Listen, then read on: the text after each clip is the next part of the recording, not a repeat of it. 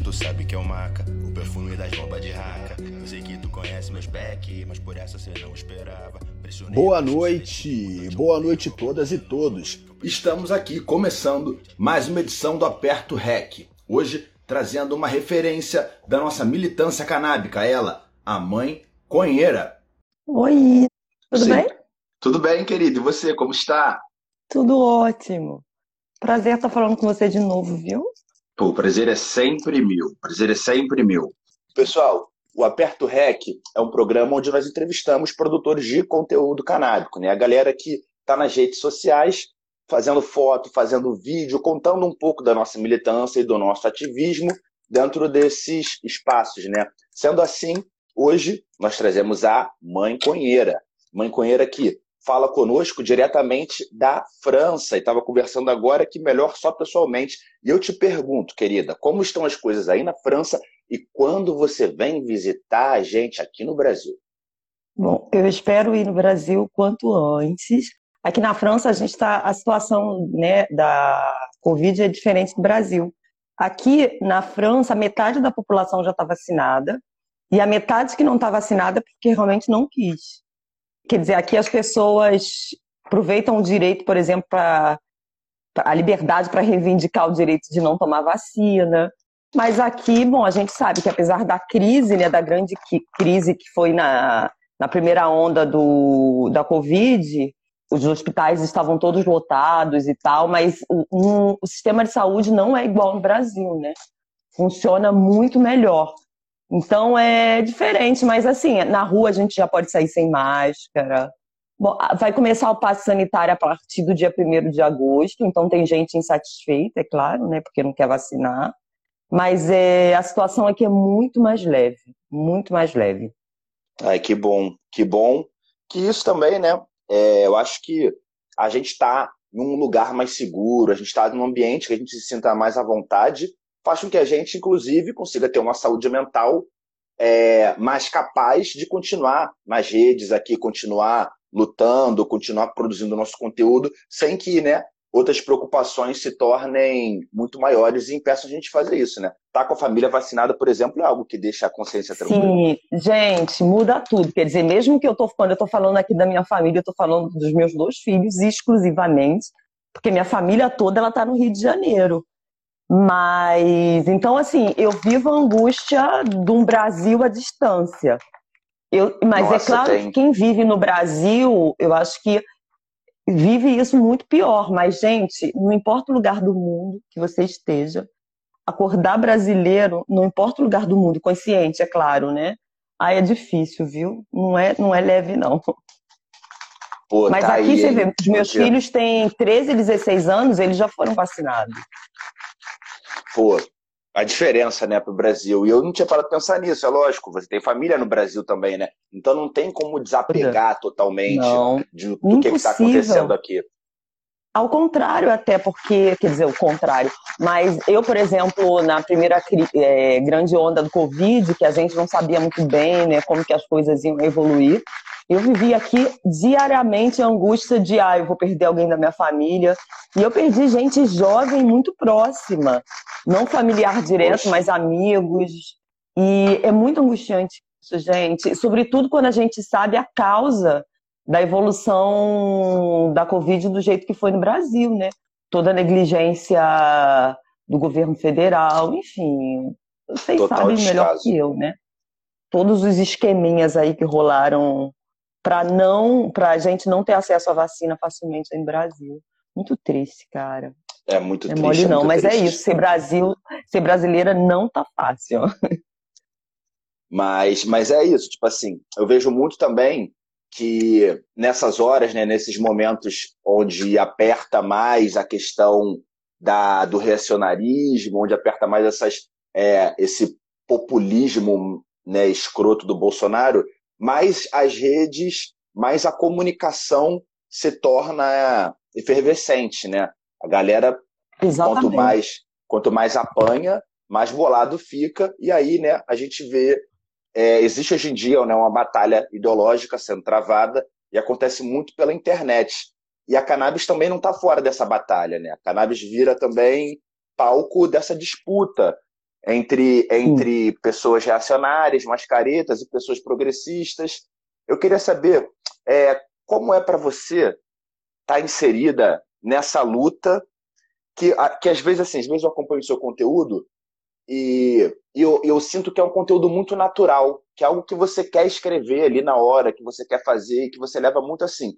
Como é estar tá inserida nessa luta? Que a gente está inserido nessa luta sem a gente nem querer, né?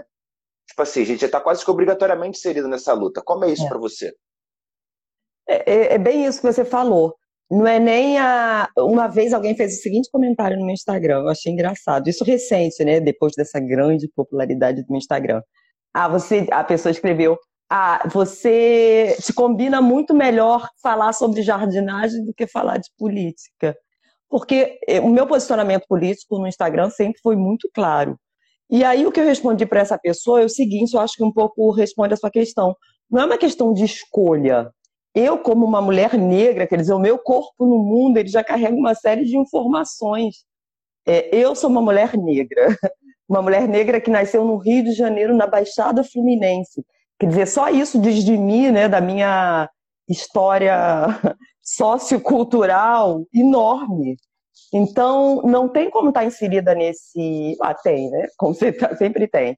Mas é difícil você estar tá inserido, como você falou, nesse cenário e fingir que não está acontecendo nada, porque esse cenário específico da, da, da, maconha, né? E, bom, das drogas de modo geral, as, todas as questões sociais estão muito implicadas. Então, é claro que eu não vou né, dar uma. É, como é que a gente fala? É, enfim, não, não, vou mentir aqui e dizer que eu sempre me situei nessa, né, nesse bloco dos, das pessoas que militam para cannabis. Durante muito tempo, eu acho que eu fui uma usuária escondida e tal, no meu canto. Embora militava por outras coisas, mas a questão das drogas, para mim, não era uma grande. Né, não era, eu acho que, a minha militância central, e mudou muito. Mas é, eu acho que a gente que é usuário, Bom, é isso, né? Nós somos usuários de uma droga legal. E a gente tem que assumir, eu acho que o nosso lugar nesse, né, nesse contexto. E a gente não dá para negar que é diferente quando você tem o conforto de fumar, que você liga para um fornecedor, ele te entrega a maconha em casa. É, mas a, a, maconha não, é, não, não se resume a isso, né? A gente sabe que tem gente que morre, a gente sabe quem morre nessa guerra, e eu acho que o mínimo que todo mundo devia fazer, somente o usuário classe média, né? Que esses que têm o conforto de pedir a maconha em casa, é justamente refletir sobre o lugar que a gente ocupa e o que, que a gente pode fazer do nosso lugar. E, bom, eu mesmo como uma mulher preta, eu tenho e tive uma série de privilégios já como usuária de maconha.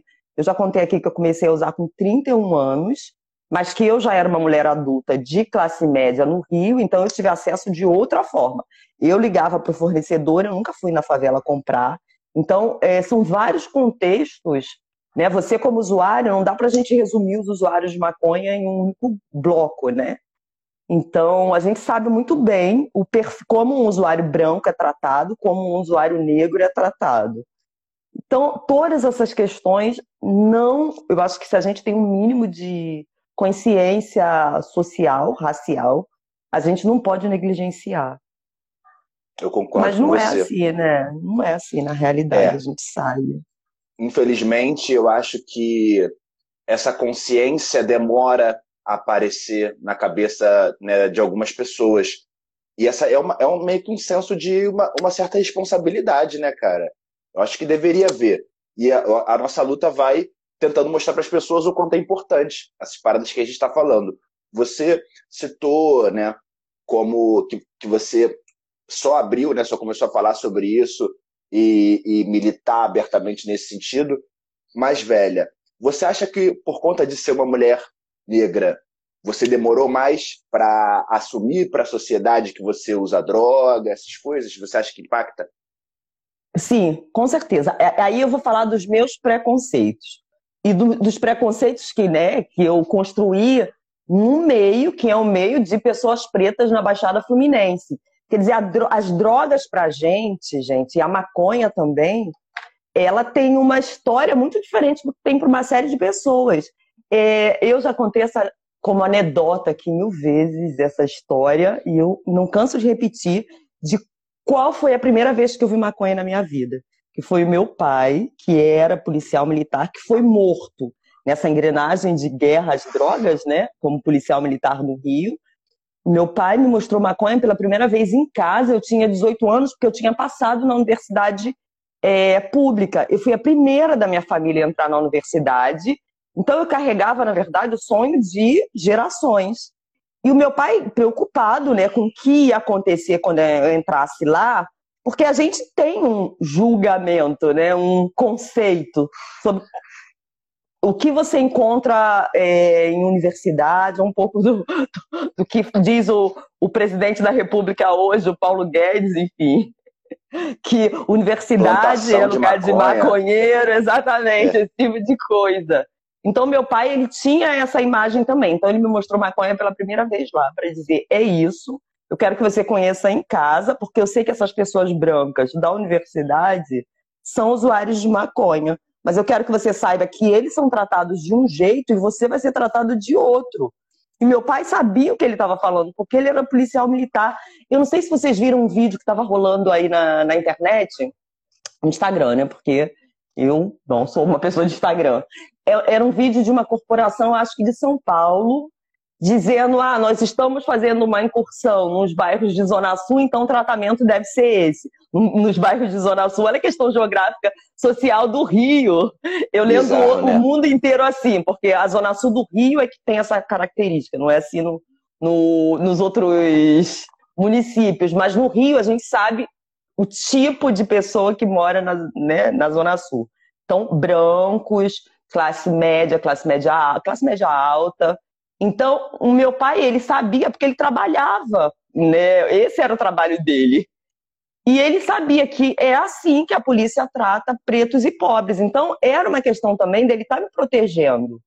E minha mãe sabia também, né, que no bairro que a gente cresceu, se você fosse pego pela polícia, é, enfim, usando não importa que droga, o que, que ia acontecer, os riscos que você corria. Então, eu entendo muito o discurso dos pais que protegem e que não querem que os filhos é, usem drogas, enfim, por uma série de razões, e às vezes por razões que não são as razões, é, enfim, né, que a gente espera que fosse.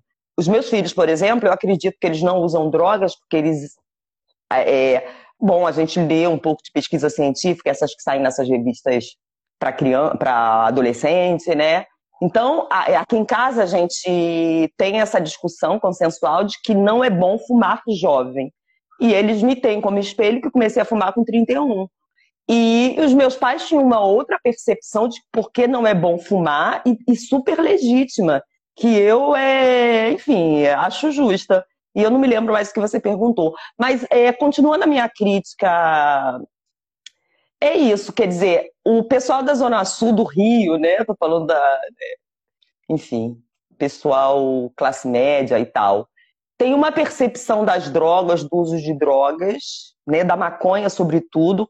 E a gente sabe, artista, quer dizer, tem um pouco uma passagem mais libera, liberalizada. E para outros grupos sociais, a questão ainda está mais presa mas é, eu acho que você tinha falado um pouco disso, né, de como é que é dar a cara. Então, essa questão também de sair do armário, na medida que você pode, é claro que sempre vai ajudar. Se todas as pessoas, grupos diferentes, pessoas diferentes, porque, bom, somos todos diferentes, né? Tem, a gente tem isso em comum, todo mundo fuma maconha, mas cada um da sua história, do seu lugar. Se cada um pudesse sair do armário, mas isso é muito difícil ainda eu, 2021, decidi que esse vai ser o ano que eu vou progressivamente sair do armário. E eu já tô. Então, eu. Bom, minha mãe já sabe, né, e tal, meus irmãos também, então, minha família próxima sabe. Mas eu decidi contar para outros membros da minha família, quer dizer, é, primos, tios.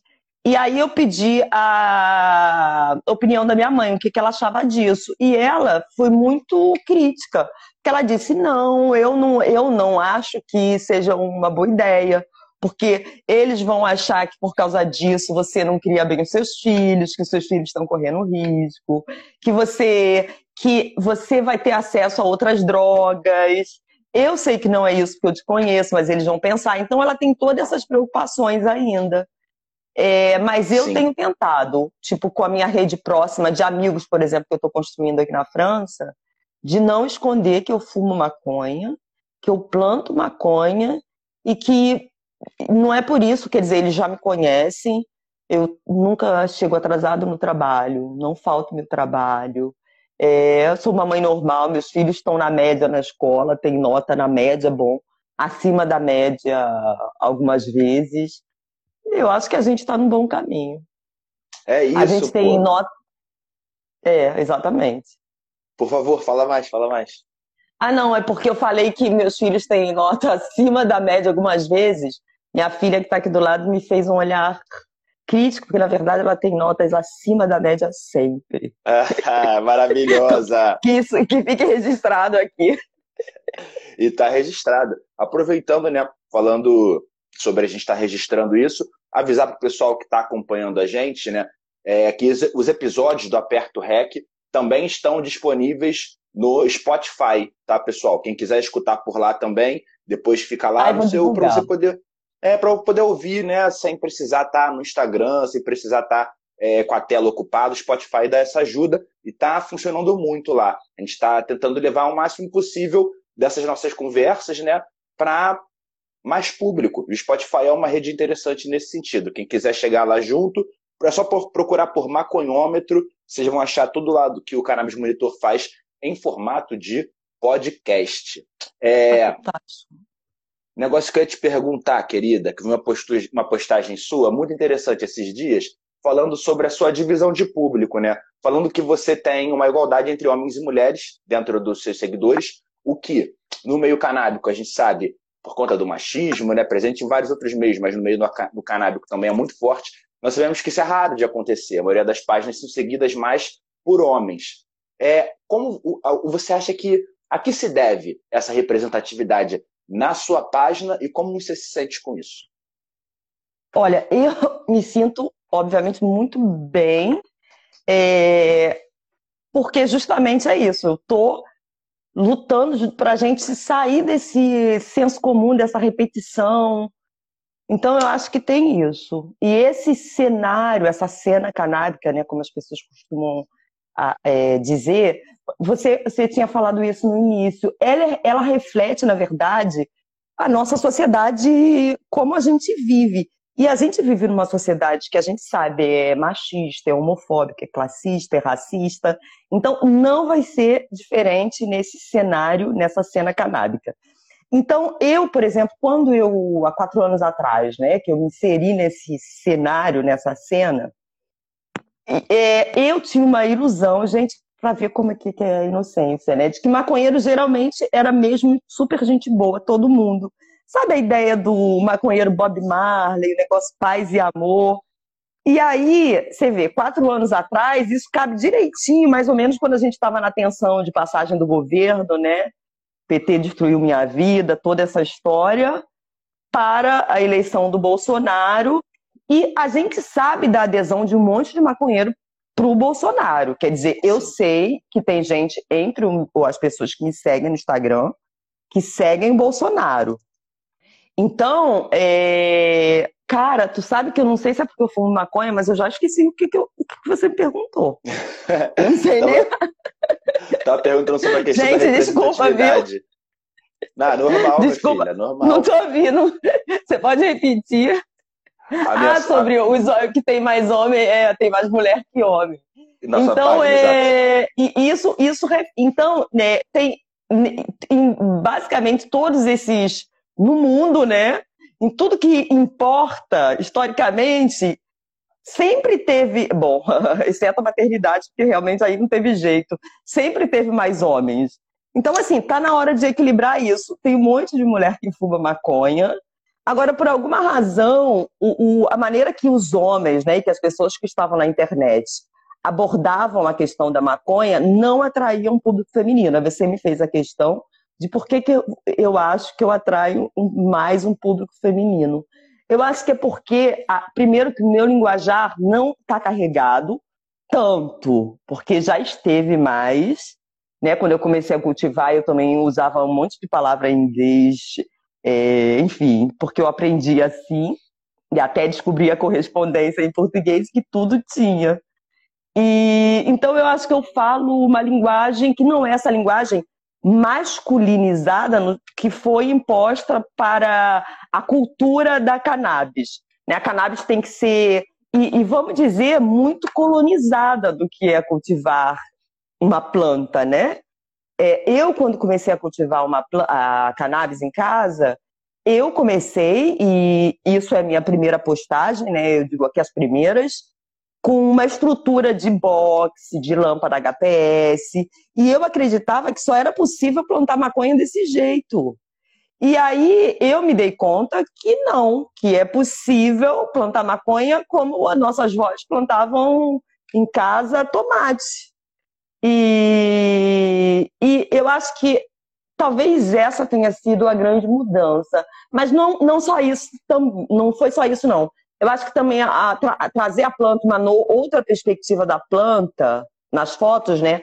Um lado mais botânico, mas justamente o lado botânico sem precisar ser uma, essa coisa colonizada da planta, né? Ela só funciona assim. É... Então, eu acho que eu trago muito essa perspectiva é, da imagem né, botânica da planta como uma planta mesmo, uma planta bonita que eu adoro fotografar, adoro exibir. É, mas eu não sei, eu não falo nem muito dos meus filhos, é, eu não falo muito sobre maternidade, na verdade.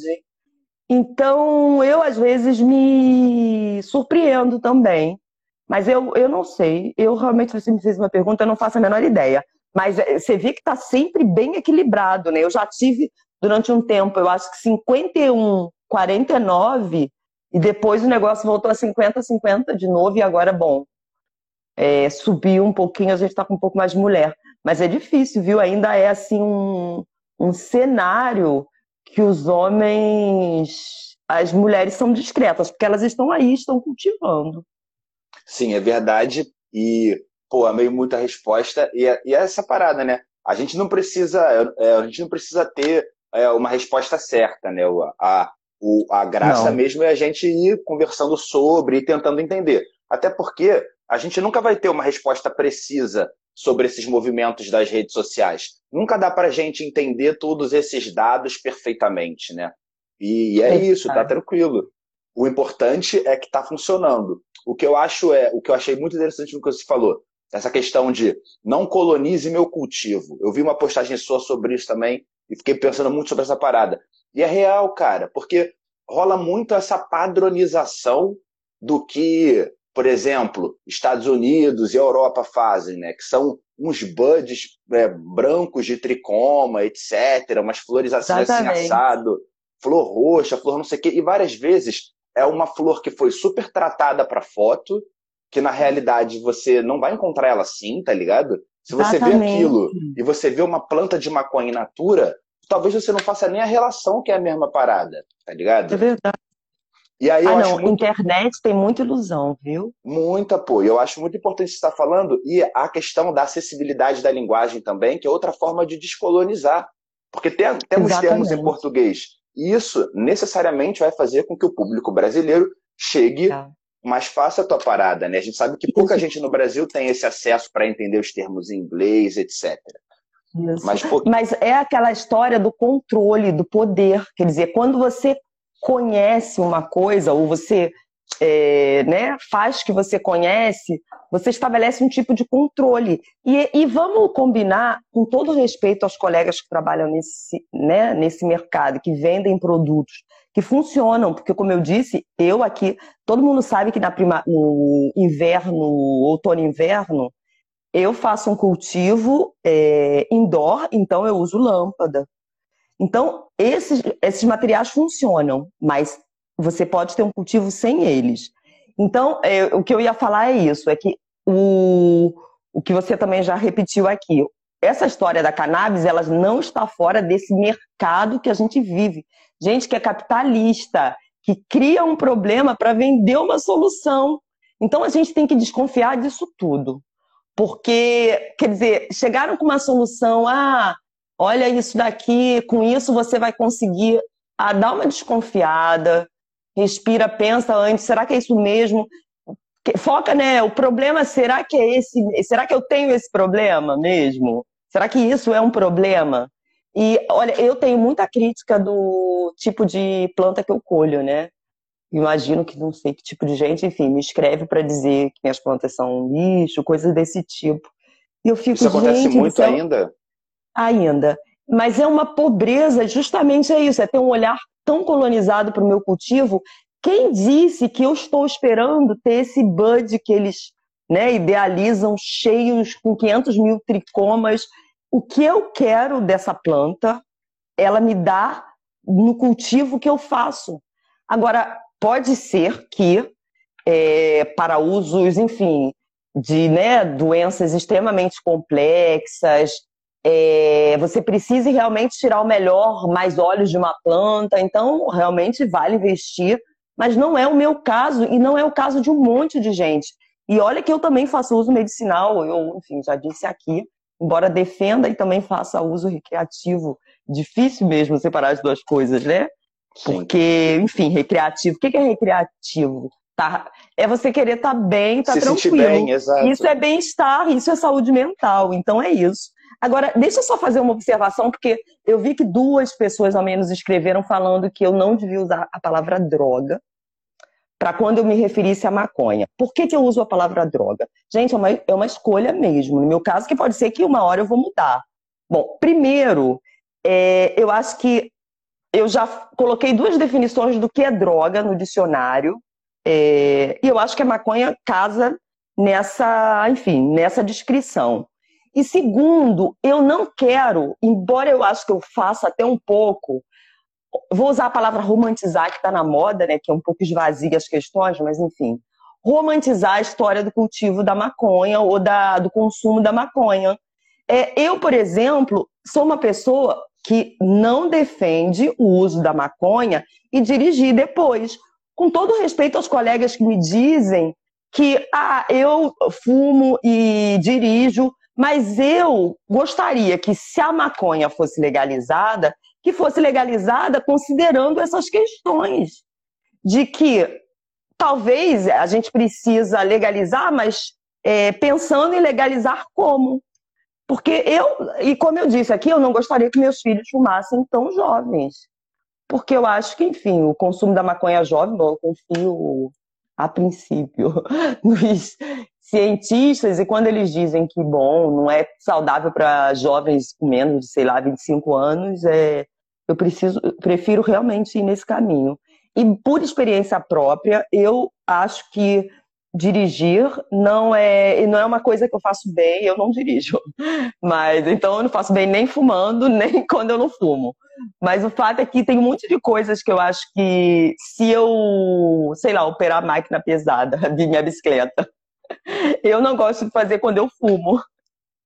Então, é, então tem casos e casos. E, por exemplo, no caso da legalização, a gente precisa pensar em generalizações.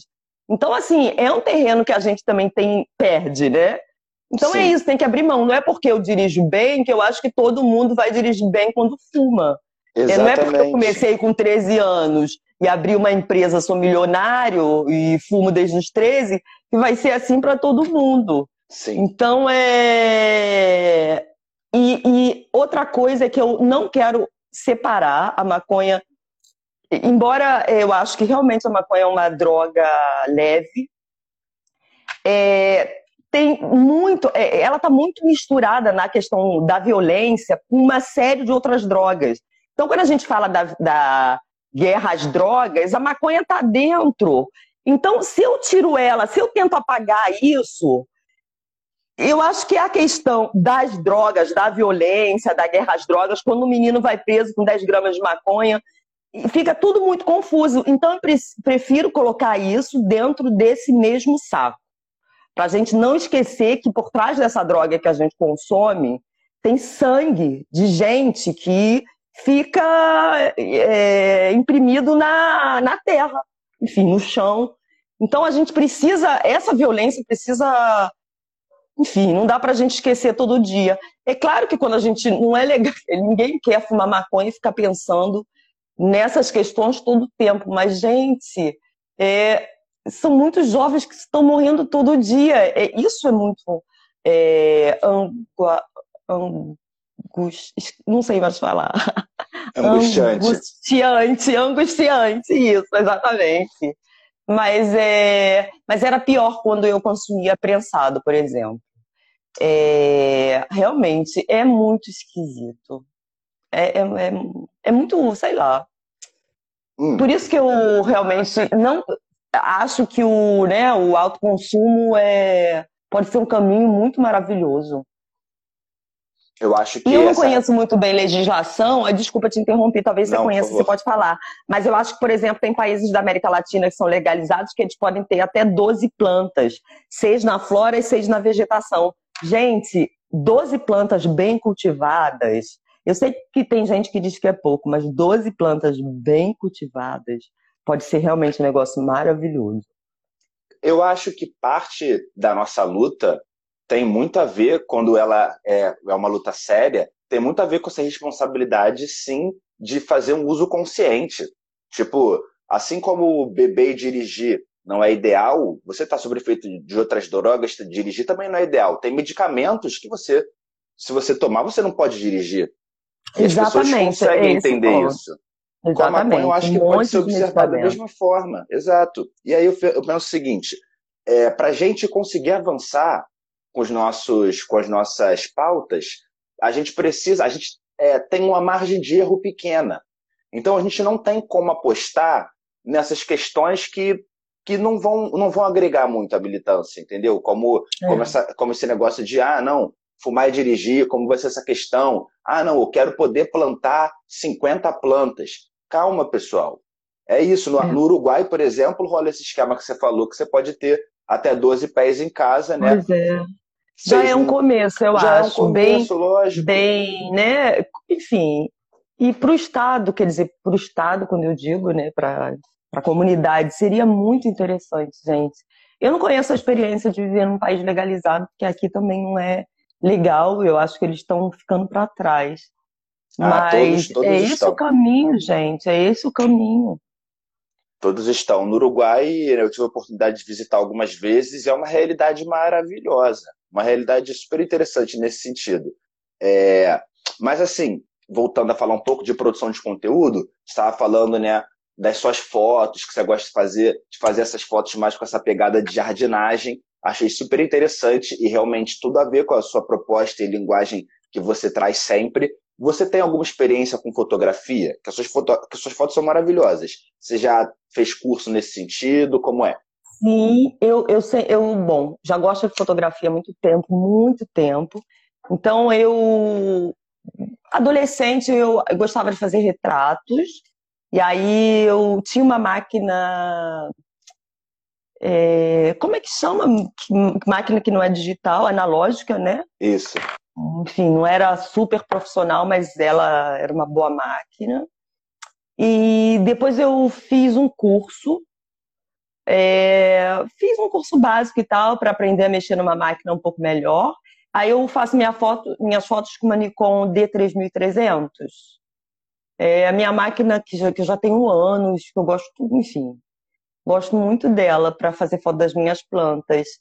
E, e, eu tive uma pequena experiência numa empresa que eu trabalhei no Rio, que quando eu cheguei aqui eu continuei trabalhando para essa empresa que fazia trabalho remoto. Que aí eu fazia foto dos produtos deles, eram produtos de comida. E aí eu fazia foto dos produtos e tal, e depois fazia um pouco as redes sociais. Foi a minha primeira experiência de redes sociais, foi trabalhando nessa pequena empresa. Caramba, que interessante. E, e aí, quando eu vim para cá, que eu comecei meu cultivo, eu falei, ah, vou fazer, a mesma, vou fazer um Instagram, porque eu já conhecia o Instagram né, dessa empresa que eu fazia. Aí eu pensei, ah, vou fazer um Instagram para as minhas plantas, para mostrar. como se fosse um diário, porque aí é bom que eu não perco as informações e ainda exibo minhas plantas. Que eu tinha começado a conhecer um pouco essas grandes é, empresas, né, de ah, você que já era famoso, por exemplo.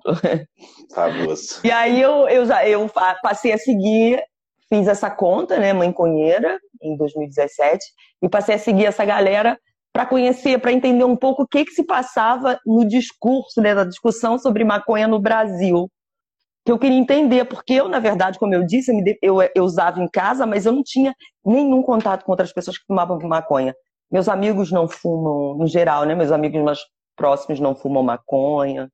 Minha mãe, enfim, a gente teve uma conversa outro dia, ela disse: Aí você é a primeira pessoa que da, da minha rede que me obriga a lidar com essa questão.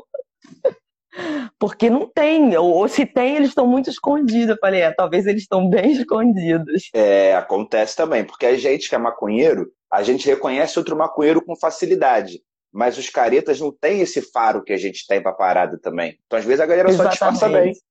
Exatamente. Não, depois que eu né, comecei a sair do armário para minha. Porque aí eu contei para as minhas amigas do Rio e tal.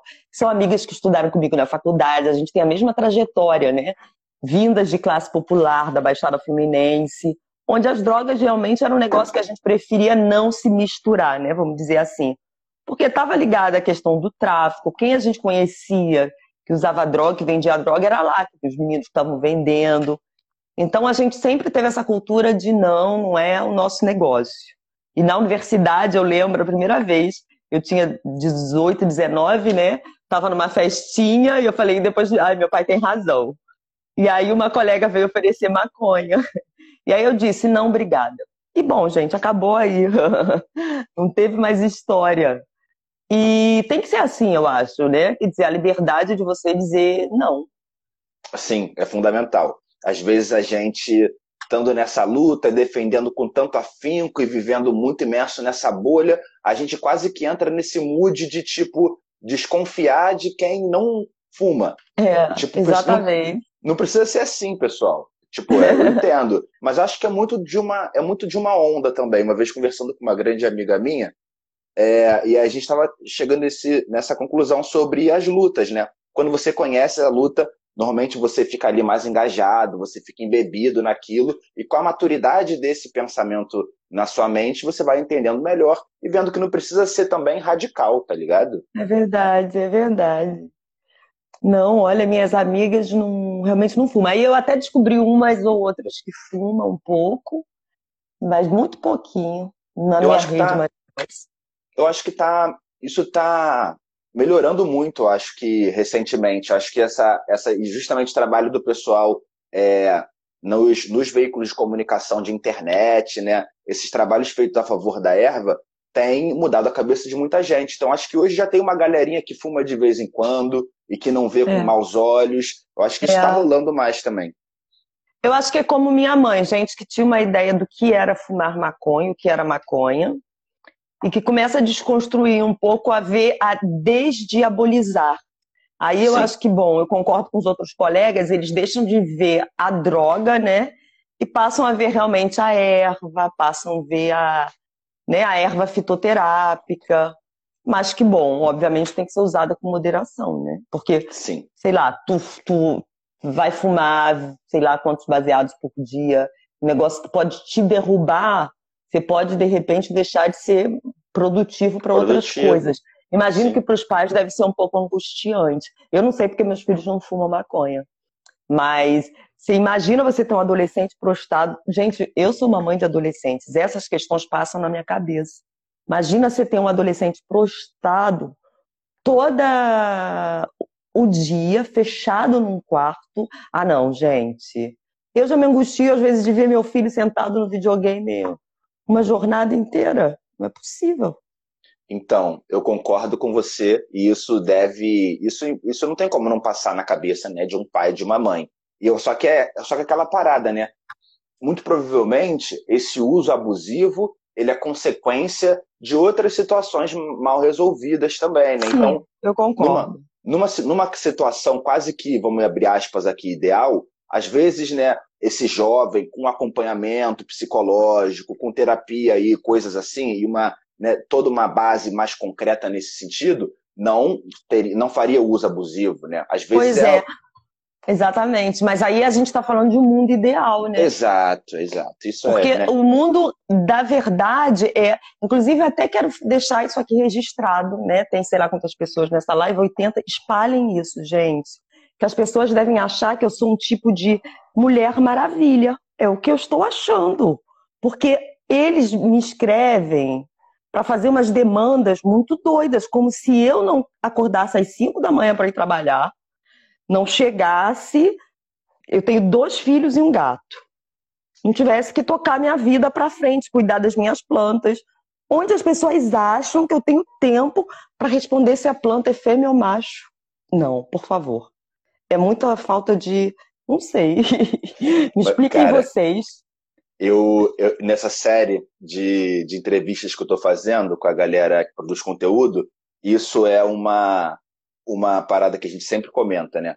Como as pessoas, acho que por conta dessa facilidade toda de redes sociais, como as pessoas perderam o hábito de pesquisar por elas mesmas, tá ligado? Gente, Porque, é assim, é verdade. Nós aprendemos isso. Nós também tivemos essa dúvida em algum momento, e aí fomos no Google, vimos um monte de coisa, vimos coisa certa, vimos coisa errada. Exatamente. E aí reproduzimos coisa errada até ler um pouco melhor e entender o certo, e aí assim ia amalgamando o nosso conhecimento sobre a parada. Então, pô, a pessoa também poderia ter, né?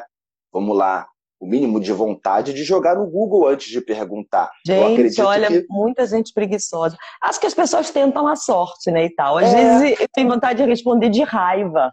Eu acho que é, é muito tipo... isso também. Tipo assim, a pessoa vai pesquisar no Google. Tipo assim, a pessoa até vai pesquisar no Google, mas para ela não custa nada também te mandar mensagem, tá ligado?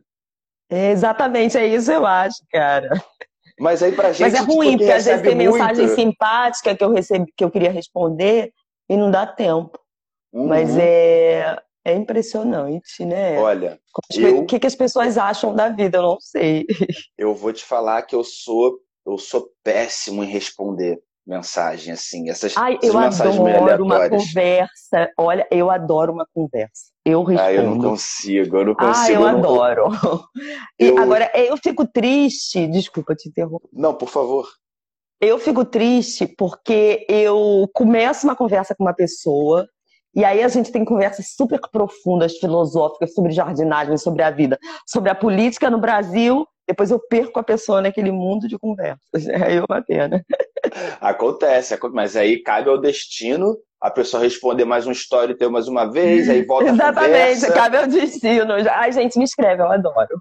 Cabe ao destino ou ao algoritmo também, né? O destino agora, hoje em dia, é chamado vulgarmente de algoritmo. É, pois é. Mexendo agora, na nossa vida. Fala. Pois é, eu não entendo nada disso. Assim, eu li, por exemplo, que você escreveu, ai, ah, vamos falar com quem produz conteúdo. Gente, eu devo ser o caso da blogueira mais aleatória do mundo, porque eu não sei como as coisas deram certo. Eu não entendo nada de internet. Eu não entendo nada de Instagram. Vocês falam os negócios assim de algoritmo. Eu, algoritmo, eu não faço a menor ideia do que vocês estão falando. Mas é muito eu legal. Gostaria, eu gostaria de entender, mas a verdade é que eu não entendo absolutamente nada. Mas então, e é super interessante que isso é uma beleza no seu trabalho, tá ligado? Isso faz com que as pessoas vejam mais verdade e pensem assim: tudo bem, ela não está fazendo isso para alcançar uma métrica X ou Y. Ela está fazendo isso porque ela quer escrever isso.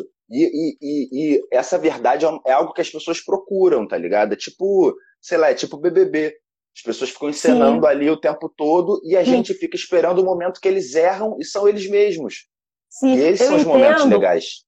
E eu vou te dizer o que, que eu acho, de novo, a história do capitalismo. Porque, para mim, o problema, a, paradoxo, né? Está na questão de que, se você. E aí eu entendo. Se você produz conteúdo, como você estava falando, nas redes sociais, isso te, te toma um tempo. Se, se você né, dedica todo esse tempo, você precisa de dinheiro. Se você precisa de dinheiro, você precisa vender coisas na internet, a sua relação com as pessoas muda, porque por alguma razão as pessoas pagaram uma coisa, elas acham que têm certos direitos. Eu vejo umas coisas na internet muito doidas. É, eu gosto muito, né? Para mim é uma maneira de conhecer o Brasil, de me aproximar e tal, mas é muito perverso às vezes. E, e eu tenho a sorte, né? Eu considero sorte e também escolha de estar tá nesse cenário, vamos né, dizer assim, que a gente estava falando de negócio de cannabis e também de redes sociais, mas que eu fiz a escolha de acordar às 5 da manhã para ter um trabalho que não tem nada a ver com as redes sociais, tem zero glamour, é, para pagar as minhas contas e para justamente ter a liberdade de falar quando eu quiser, o que eu quiser na internet. Porque eu também né, quando você precisa pagar suas contas, você depende da internet, fica complicado as coisas. Sim. Eu não sei como é que vocês, você que trabalha produzindo conteúdo, aí eu investindo, a gente trocando a entrevista, vocês fazem como para ganhar dinheiro? Porque não é muito complicado isso. Eu vejo não, todo mundo com essa questão, gente. Mas é a maior parte do meu dinheiro ainda é de trampo careta. É de edição tá para é de edição é. para lugar normal, assim, tá ligado? Pois é. Porque é com, a, com, a, com, a, com, a, maconha é complicado. Eu consigo umas parcerias Sim. assim, mas é bem, bem espaço. Pois é, mas, e tem essa fala. questão da ilegalidade. Eu adoraria, por exemplo, que empresas me patrocinassem, né? Bom, no, as da França, é claro, mas tipo, sei lá, no Brasil, essas empresas que vendem eletrodoméstico, eu sou uma mãe eu adoraria um aspirador, coisa desse. Não necessariamente seda, entendeu? Sim, sim. Não necessariamente.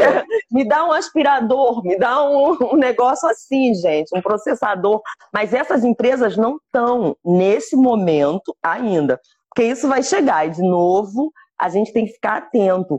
Porque quem é que vai herdar esse mercado que está crescendo, que uma hora vai chegar, uma hora ou outra vai chegar. Quem vai herdar esse mercado quem é? Me diz você.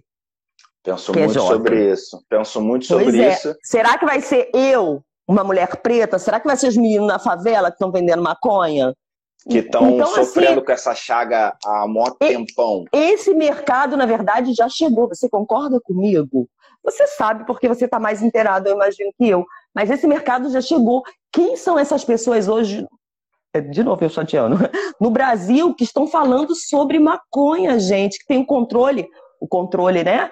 É, que tem a voz, que tem. que estão aí dizendo, ah, é assim, é esse o caminho. Quem, quem são essas pessoas? Qual é a cor da pele dessas pessoas? São homens? São, são mulheres? Eu sei que tem um movimento no Brasil legal, né, das mães conheira, mãe conheiras, é, enfim, de mães que correram atrás do óleo para os filhos e tal. Isso é gigante. Mas eu também tenho visto um mercado de uma série de outras coisas, outros produtos, outros serviços na mão de quem? Vamos nos questionar, né? Isso é muito complicado. Concordo muito com o que você está dizendo. E é por conta disso também que nesse, nesse trabalho que eu estou fazendo aqui com o Cannabis Monitor, a gente tenta ter esse olhar, né? A gente chamou uhum. a, a Ana, que é uma mina, para conversar. A gente está chamando você na semana que vem tem, eu não vou revelar ainda porque é meio surpresa, mas na semana que vem vai ter também outra mina preta falando com a gente. É legal. E é para isso, para a gente ir alçando, né, alçando essas vozes que já existem e já fazem um trabalho super interessante e alçando isso cada vez mais, né? Infelizmente, a gente vive muito essa lógica do que você falou, né? De estar refém da rede social contra de trabalhar é. com isso, né? Então, às vezes, precisar de um, de um engajamento, precisar entender o algoritmo, às vezes é meio necessário para ganhar um dinheiro, né? E continuar é. aqui fazendo essa pois luta. É. Mas é, é, isso, é a gente tentar ir levando o caminho desse dinheiro para as pessoas que a gente sabe que são penalizadas com a guerra às drogas desde sempre, né? Quase que foi inventado para isso. Então a gente tem que conseguir, Exatamente. a gente tem que conseguir Não. levar, encaminhar Não. esse dinheiro para essas pessoas. É o mínimo de reparação que a gente pode esperar pois com a nossa é. luta.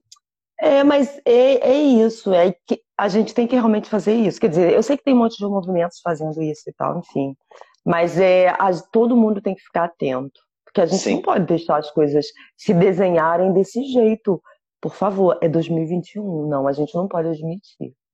É, queria saber quais são os planos da página para o futuro, se você pensa em algo assim, como você vê né, de quatro anos de página, né, quatro anos que você cultiva, você está chegando aí a 100 mil pessoas né, te seguindo, que é uma. É Olha nossa, isso, gente! 100 eu, mil é bastante, pessoas. né? É muita coisa. A gente é, às eu vezes sei, perde eu parâmetro. impressionada. Perde, exatamente.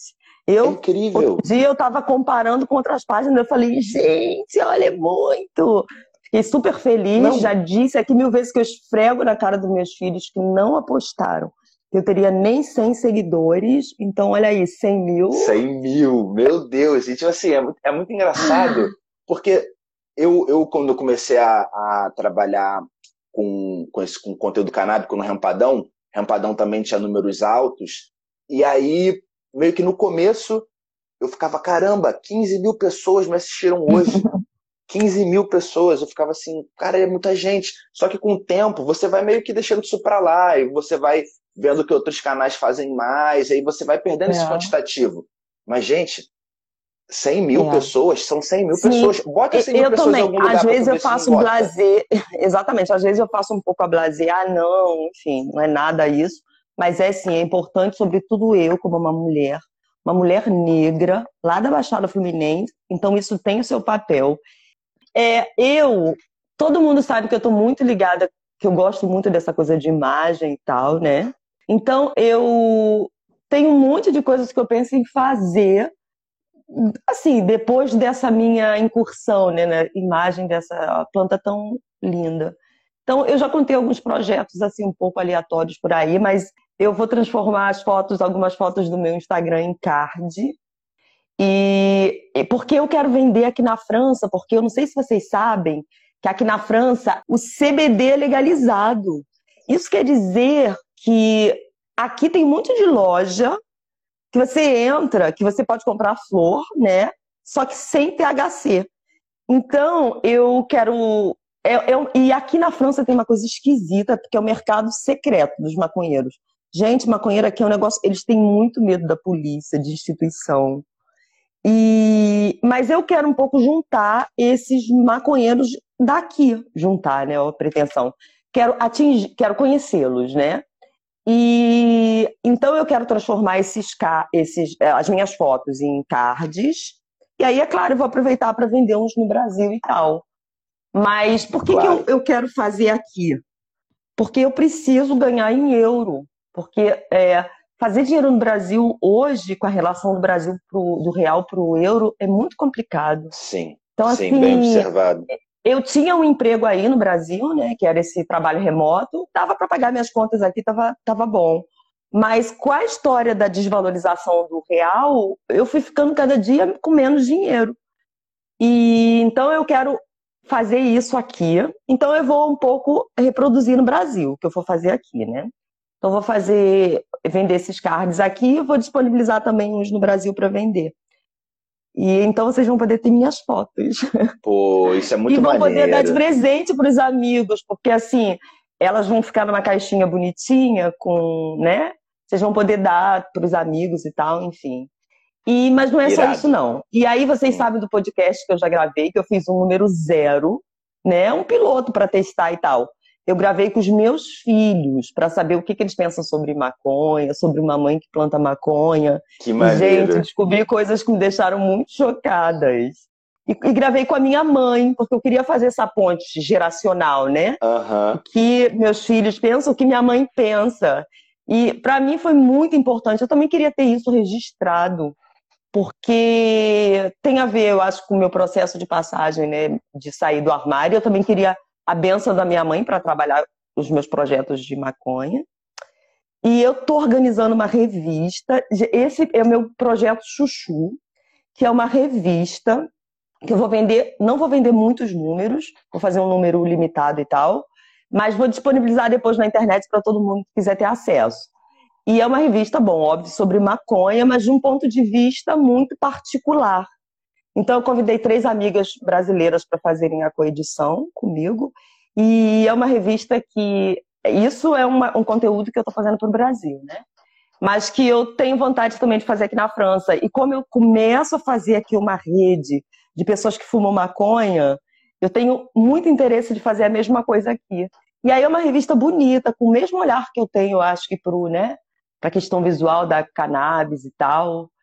E uma revista feita por não feita por homens, né? Feita por mulheres. É... Enfim, eu acho que vai, vai ficar um negócio bem bonito. Cara, achei muito foda. Muito foda. Ai, Podcast, sim. a questão geracional, meu Deus, acho que a galera vai amar. E é muito importante. Agora, sim, fala, sim, fala, fala, fala. Não, e é. Para mim, como uma mulher negra de né, 46 anos, é, é importante, porque eu, bom, tenho uma trajetória de, de empreendedora já, então me assusta né, recomeçar uma trajetória no mercado que eu não conheço muito bem. É, mas assim, eu tô muito animada, tô muito animada. Tem muitas pessoas assim que eu sei que torcem por mim, que me dão super boas dicas, que mulheres que me ouviram, homens que me ouviram, que me deram dicas, enfim. É, eu me sinto muito protegida nesse cenário, nesse mercado, nesse universo. Então, assim, gente, vocês ainda vão ouvir muito falar das minhas coisas. Ai, que maravilha, é isso, pô. E quero ouvir muito mesmo, anos e anos aí, dividindo essa frente de luta, porque sabemos que também, né, é uma luta que a gente não vai encerrar agora, né? A nossa militância ainda vai durar um tempo. E é bom, é bom ter pessoas como você ao nosso lado, fazendo isso. Sim, olha, gente, foi um prazer falar com vocês. Eu morro de saudades é, do Brasil, realmente fico emocionada. É, ai, enfim, tô morta de saudade. São dois anos, cara, por causa da Covid, né? Então eu tava Sim. de viagem marcada para ir para aí, a gente teve que cancelar. A gente teve que cancelar, não, né? os voos foram todos cancelados. Minha mãe não veio, e eu tô morta de saudade. Eu, eu tô perdendo o meu português, é estranho isso. E me dá, às vezes, um pouco de angústia. É... Saber que eu tô perdendo minha língua materna. Enfim. A gente é tá isso, aqui, ó. A gente tá aqui. A gente não vai sair, a gente não vai sair desse latifúndio chamado Brasil.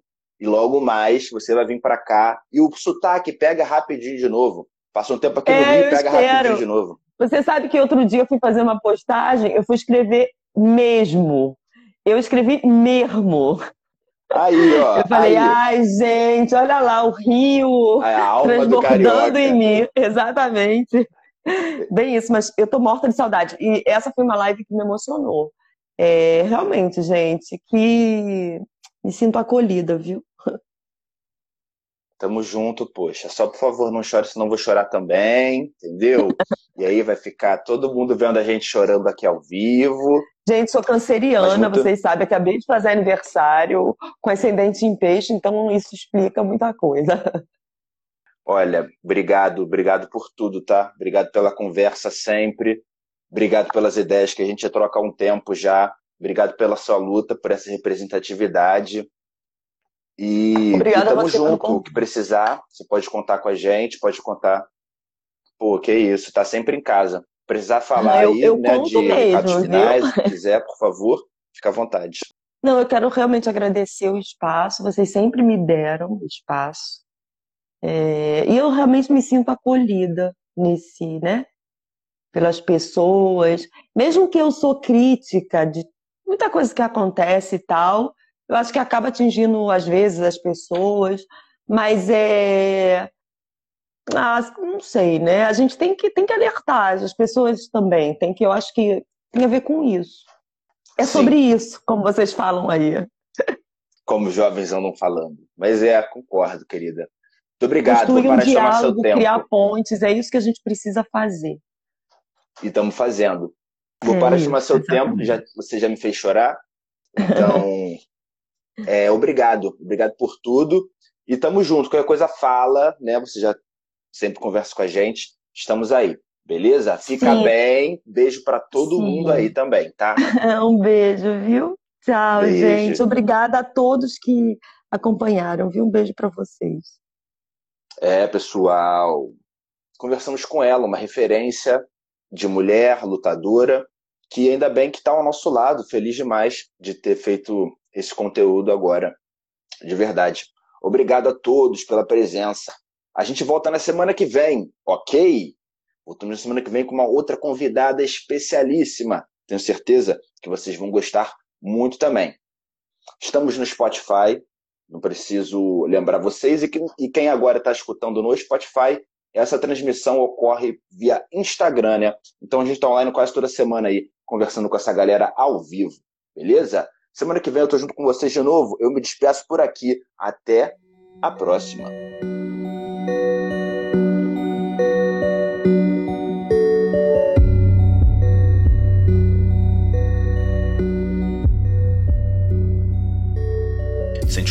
Sabe que é o maca. O perfume das bombas de raca. Eu sei que tu conhece meus back, mas por essa cê não esperava. Pressionei a pressão seletiva e mutante, eu mudei o meu próprio genoma. Que um pedaço de mim